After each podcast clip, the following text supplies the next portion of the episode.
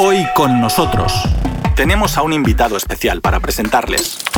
Hoy con nosotros.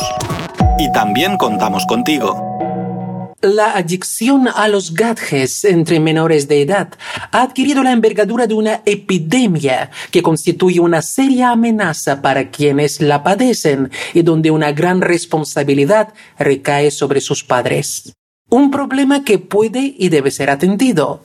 Tal conclusión se desprende de la entrevista a Radio Sputnik de la psicóloga Joelle Rodríguez de Millán. Rodríguez, autora del trabajo investigativo Implicaciones cognitivo-conductual de los estilos de crianza en la dependencia de las redes sociales en niños y adolescentes. Apuntó que todo empieza por casa, incluida la adicción a Internet, donde el mal ejemplo lo dan los adultos, siendo la familia el primer agente de socialización de las personas. Les ofrecemos la entrevista concedida por Joel Rodríguez de Millán a nuestro reportero Víctor Chernovsky. Primeramente tenemos que, como quien dice, correlacionar este comportamiento con los estilos de crianza, porque basado en la familia, cómo los niños son educados, qué influencia tienen los padres sobre ellos, qué control ejercen sobre sus hijos, qué tanto están ellos pendientes de qué ocurre en el día a día de estos niños y adolescentes. ¿Qué sucede? Que con el tema de la globalización, muchos padres están enfocados en trabajar, en llevar a casa lo que es el dinero.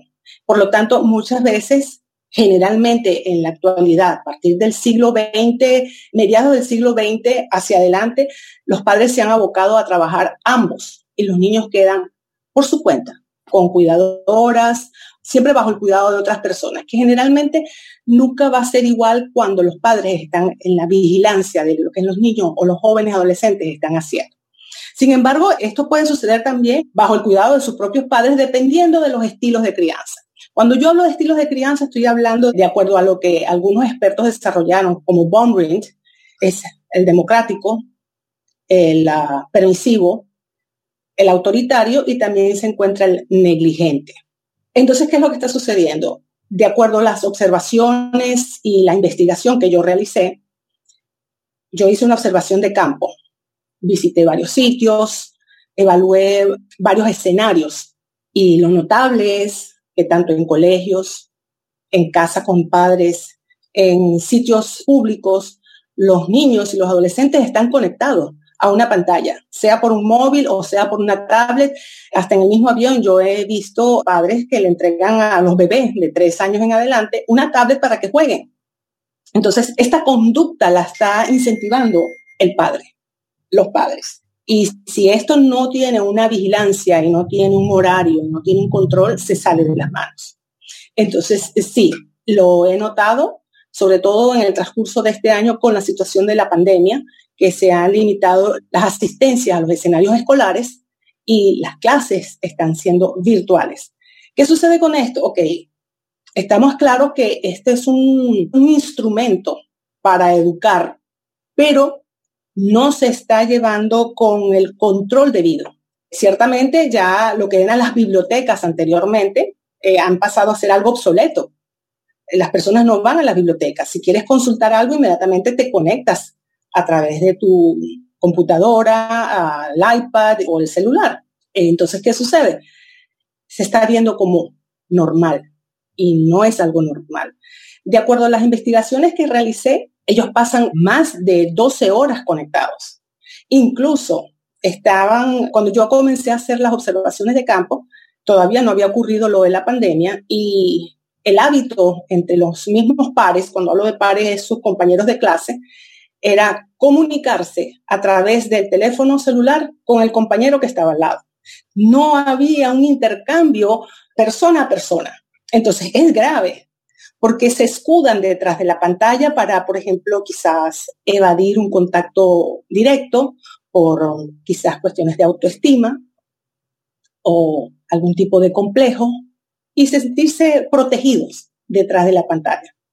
Esto conlleva también a situaciones de que no solamente se conectan con compañeros y conocidos, sino con personas extrañas, ajenas a ellos, a su entorno familiar, y donde pueden ser víctimas del ciberacoso, el acoso sexual también a través de las pantallas, y entonces Esto es lo que a mí me ha motivado a hacer este trabajo investigativo, proteger a estos jóvenes que están en una edad muy vulnerable. La adolescencia es extremadamente vulnerable.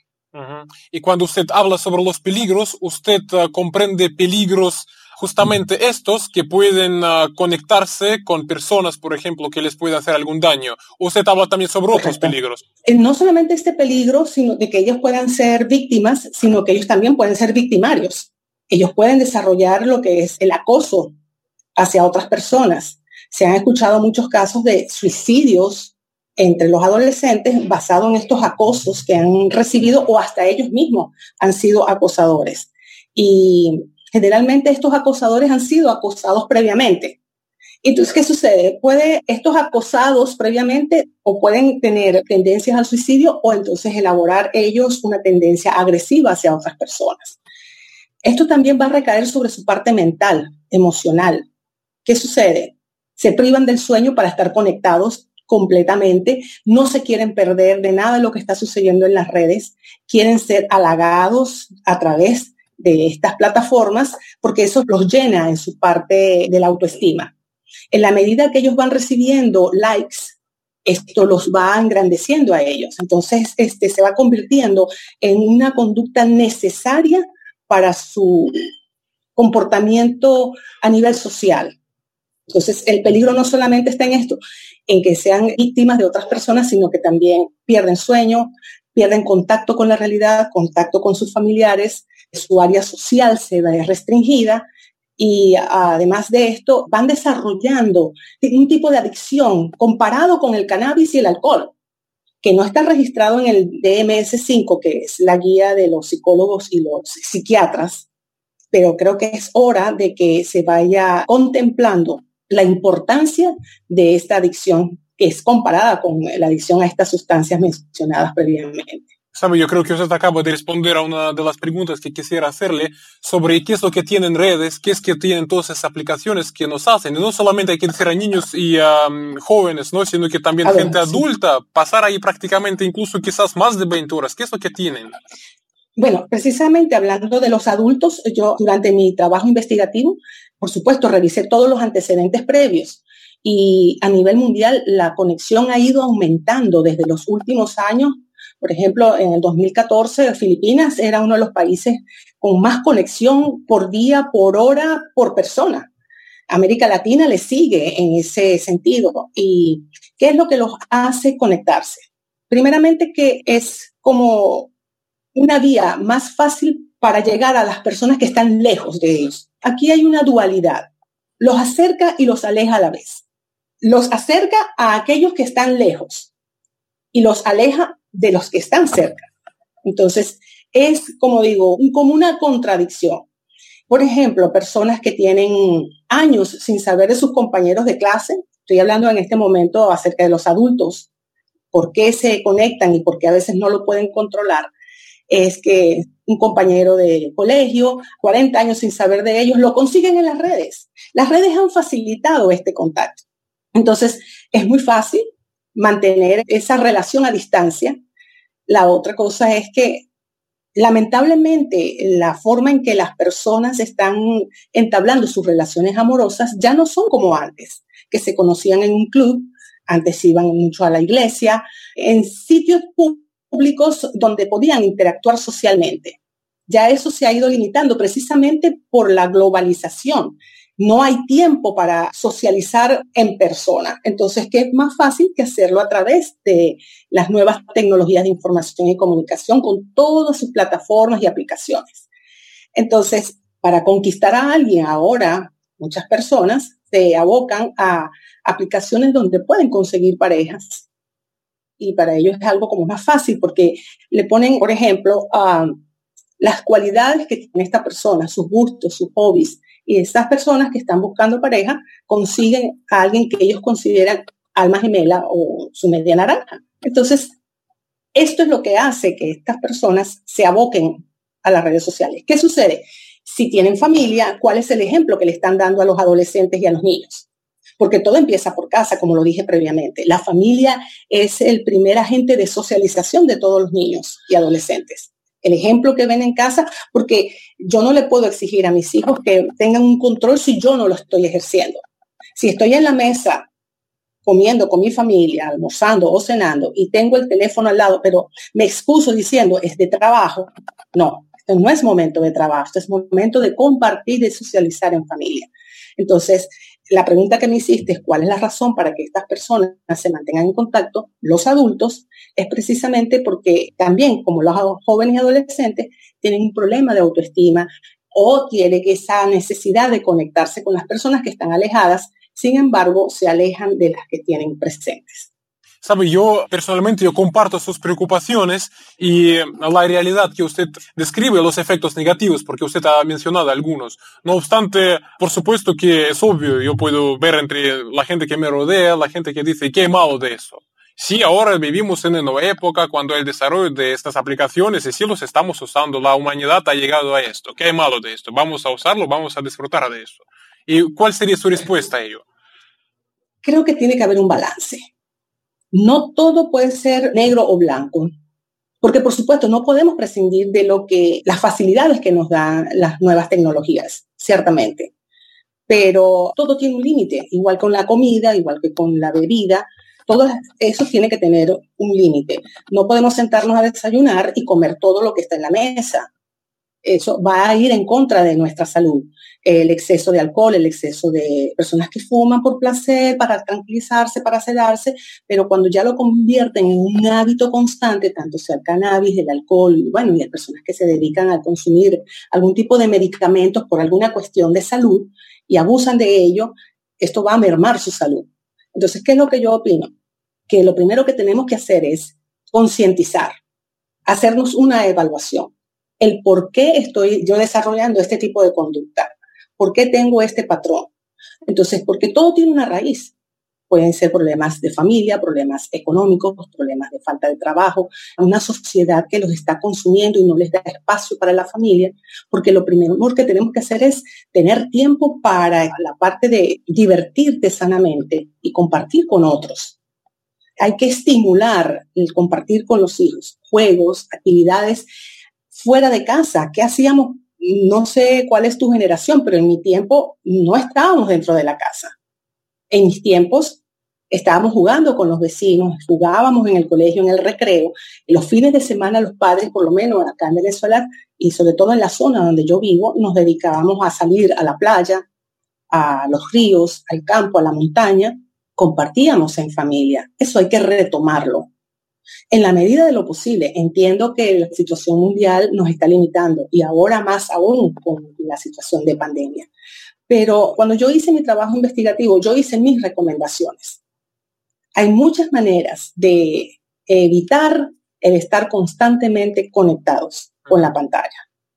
Al sentarnos en la mesa, apagar los equipos, colocar una cestita y allí, sin volumen, olvidarnos de ese aparato es decir, tomarlo como una regla. Correctamente, porque nosotros a diario tenemos reglas en nuestras vidas. Cuando salimos tenemos el semáforo, tenemos que respetar ciertas normas ciudadanas. Entonces tenemos que establecer normas en el hogar, normas en la oficina, normas cuando nos reunimos a nivel social. Hay una afección relacionada con el uso de los equipos móviles que se les llama fobbing. Fobbing es una terminología inglesa. ¿Y qué es lo que hace? Ignorar a la otra persona para estar conectados. Primero es una falta de respeto, falta de educación, no se están respetando las normas de cortesía, aquello que nos enseñaron en el colegio, eso del buen hablante y del buen oyente. Porque muchas veces tomamos el equipo, nos están hablando y estamos respondiendo, pero estamos conectados. Entonces, se ha perdido la cortesía, se ha perdido los modales y creo que es bueno que lo retomemos. Pero sabe, este ejemplo que usted acaba de citar en realidad ya se convirtió en algo tan habitual que ya yo creo ni siquiera ofende, ya se toma como si fuera una realidad. Pero usted tiene toda la razón, que en realidad si tomar esas reglas que siempre teníamos, respetar al otro, escucharlo, si tú estás con uno que entonces ustedes están juntos ahora mismo, ¿no? Pero por otro lado, yo veo que eso ya no sorprende. Sí, lamentablemente los malos hábitos ya no están sorprendiendo. Porque yo recuerdo también en mi época que los profesores fumaban dentro del salón. Cuando, y dentro del avión había un área para fumadores y había un área para no fumadores. Y no se estaba respetando eh, la salud y el bienestar de los ajenos. Entonces se han ido modificando ciertas cosas donde el derecho mío no irrumpa el derecho del otro. Entonces, no apaño esa conducta que hemos ido perdiendo. Se ha ido perdiendo eso, la educación, la cortesía, los modales se han ido perdiendo, porque ya los niños, por ejemplo, entran a un espacio y no saludan. Y eso empieza por casa. Y así todas las malas costumbres que hemos ido desarrollando, no las hemos ido parando, no las hemos puesto un alto a eso. Y sí, como dijo Víctor, se hace como muy normal recibir una respuesta de una persona con la que estás conversando mientras su mirada está en otra parte. Dentro de mis recomendaciones que hice a nivel general a todas estas personas que entrevisté, que observé, porque también les, yo les apliqué unos cuestionarios para ver cuál es el nivel, cómo se relaciona ese estilo de crianza con la adicción a las redes sociales en los adolescentes ver en qué medida un estilo democrático, autoritario o permisivo influye sobre esa conducta de sus hijos. Y bueno, ciertamente el que ganó fue el permisivo, seguidamente del autoritario. Porque ¿qué pasa? El permisivo le está dando rienda suelta a sus hijos a que se conecten a cualquier hora, no tienen vigilancia, no tienen horario, no les dicen a qué hora bañarse, no se sientan a comer juntos, no hay reglas, no hay normas y está bien. No importa, siempre y cuando no me molestes. El autoritario ejerce mucha presión sobre el adolescente, sobre el niño y desata en ellos algún tipo de conducta rebelde. Me voy a rebelar y voy a hacer todo lo que se me dice no debo hacer. Entonces tampoco los extremos son muy buenos. El democrático quedó allí, como quien dice, en primer lugar como el mejor estilo de crianza. Sin embargo, eso no dice o no desdice de que sus hijos puedan tener algún tipo de tendencia adictiva a las redes sociales porque es lo que están viendo en su entorno. Eh, son patrones repetitivos que ven en sus congéneres y que para ellos lo asumen como una moda y yo no voy a estar fuera de moda. Así de sencillo. Entonces, mientras den ese modelo como cuando sale un sombrero, un pantalón, unos zapatos de moda, todos lo quieren tener. Porque entonces no son adolescentes, porque de eso se trata la adolescencia, una competencia allí perenne por ser siempre el número uno o ser el mejor, el que tiene lo último de moda, el mejor celular, todo es normal, pero lo más importante es ese apoyo familiar de los padres para poder canalizar este tipo de conductas. Estimados oyentes, hagamos una pausa y volveremos en instantes. Aquí Radio Sputnik en cualquier país del mundo se pueden escuchar los programas de Radio Sputnik confeccionados en Moscú, Montevideo y Buenos Aires. Entren en la página de Radio Sputnik en español, mundo.sputniknews.com, y se enterarán de los acontecimientos más importantes del mundo y de todo lo que otros callan. Seguimos escuchando la entrevista con la psicóloga Joelle Rodríguez de Millán, autora del trabajo investigativo Implicaciones cognitivo-conductual de los estilos de crianza en la dependencia de las redes sociales en niños y adolescentes. Joely, usted cuando nosotros empezamos nuestra conversación, usted ha descrito una situación también muy habitual cuando ambos padres trabajan, el niño se queda solo, en el mejor de los casos, el niño está ocupado, que tiene varias secciones para visitar deportes, artísticas, pero algunos no lo visitan.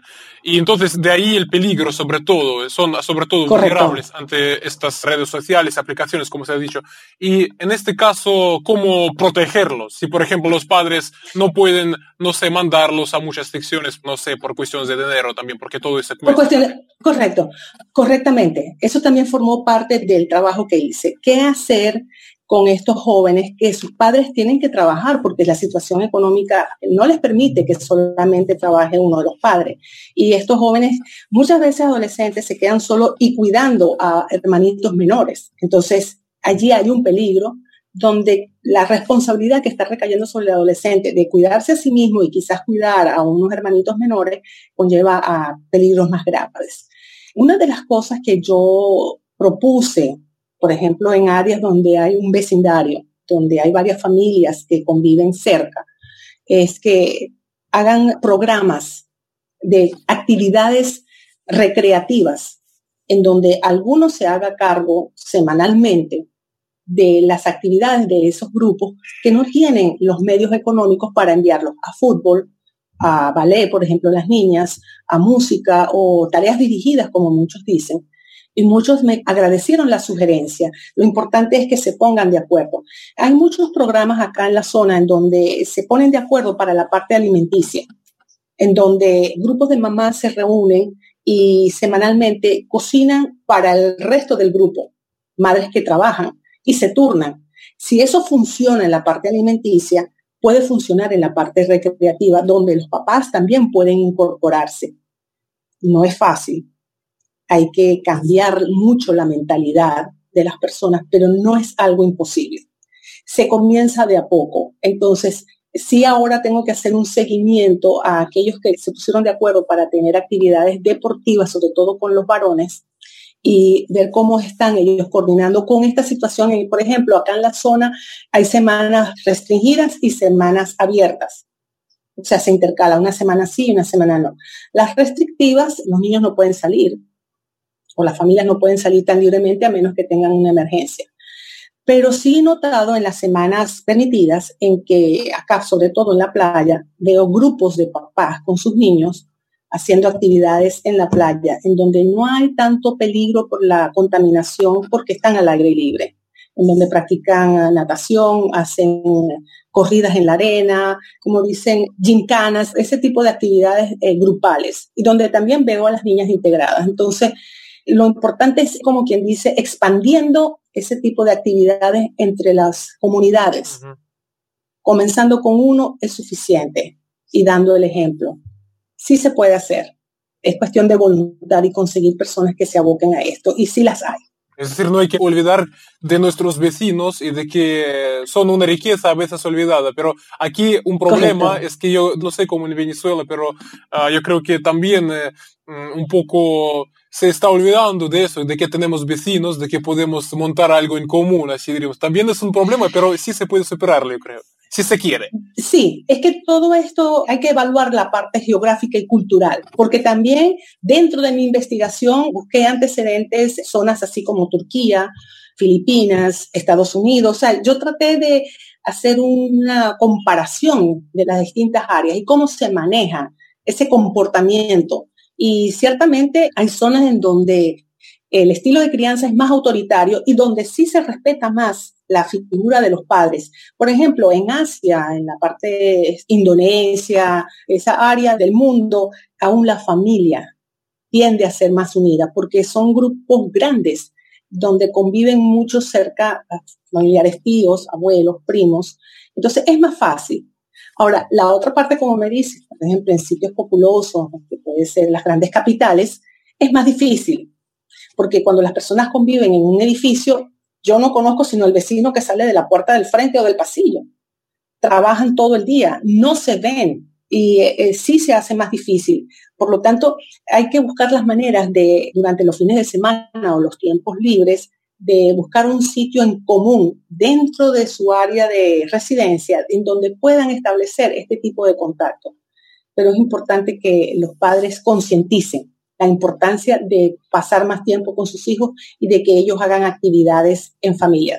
De hecho, cuando yo quise elaborar mis recomendaciones, yo hice recomendaciones tanto a los colegios, a los padres y a los adolescentes. Yo hice mis recomendaciones a los colegios, hice mis recomendaciones a los padres y a, los adolescentes yo les pregunté a ellos cuáles serían unas recomendaciones que ellos acatarían porque yo no solamente soy psicólogo, sino también fui educadora por muchos años. Y no es fácil lidiar con adolescentes. Cuando se le imponen las reglas, se rebelan. Entonces, ¿qué mejor que ellos mismos elaboren sus reglas y dispongan de cuáles son las consecuencias? Y eso me dio muy buenos resultados a nivel educativo. Como quien dice, yo me agoté eh, físicamente y mentalmente de exigirles a ellos comportamientos dentro del aula. Entonces dije, bueno, tengo que buscarles, como quien dice, otro enfoque. Y un día llegué con dos láminas grandes, se las di a los grupos y les dije, elaboren ustedes mismos sus reglas. ¿Qué consideran ustedes debe de funcionar dentro del salón para que ustedes tengan un aprendizaje de calidad? Y entonces ellos fueron colocando sus reglas Y después que colocaron sus reglas, que llegaron como a 20, se colocaron en la pared y estaban de acuerdo, no estaban de acuerdo, se los sometí a votación y les dije, esto es un aula democrática, así que vamos a votar.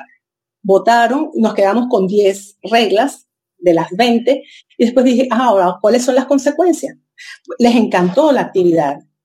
Y entonces lo apliqué en, esta, en este tipo de recomendación y muchos me dijeron, muchos jóvenes me dijeron que querían pasar primero más tiempo con sus padres, actividades fuera de casa, con sus compañeros, querían más actividades investigativas y recreativas. Investigativas fue lo que más escuché, porque tienen la curiosidad o tienen no solamente la curiosidad, sino el deseo de saber qué quieren ser cuando sean mayores, cuando se gradúen. Y es importante darles a ellos visiones de futuro. ¿Te gustaría ser ingeniero? ¿Te gustaría ser médico? ¿Te gustaría ser diseñador gráfico? ¿Diseñador de moda a las chicas? Eh, ¿Músico? ¿Te gustaría ser una persona que es artesanal? Puede ser en el área de la cocina, pintura, o sea, ¿qué te gustaría hacer? Pero para eso ellos necesitan vivenciar. Y si no le damos esas vivencias, están perdidos se pierde lo que es la vocación, no saben hacia dónde enfocarse. Muchos se gradúan y no saben lo que quieren ser. Y eso lo pidieron. Y me pareció maravilloso que ellos abocaran a ese tipo de actividades que a ellos les gustaría que, por ejemplo, los visitaran profesionales y les digan qué hacen, de qué se trata su profesión. Y así ellos van, como quien dice, alimentando su curiosidad y esas lagunas que tienen, como que, ¿qué quiero ser? No sé qué quiero ser. Y ahí se nos van perdiendo los adolescentes. Entonces, ¿qué hacen? Cuando ellos se pierden, está la pantalla, se refugian allí.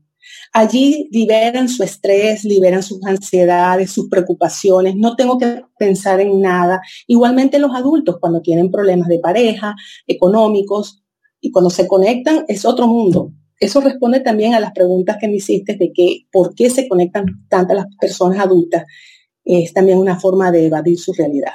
Y hasta aquí una nueva edición del programa Hoy con nosotros, protagonizada por la psicóloga venezolana Joely Rodríguez de Millán. Hoy con nosotros, en Radio Sputnik desde Moscú.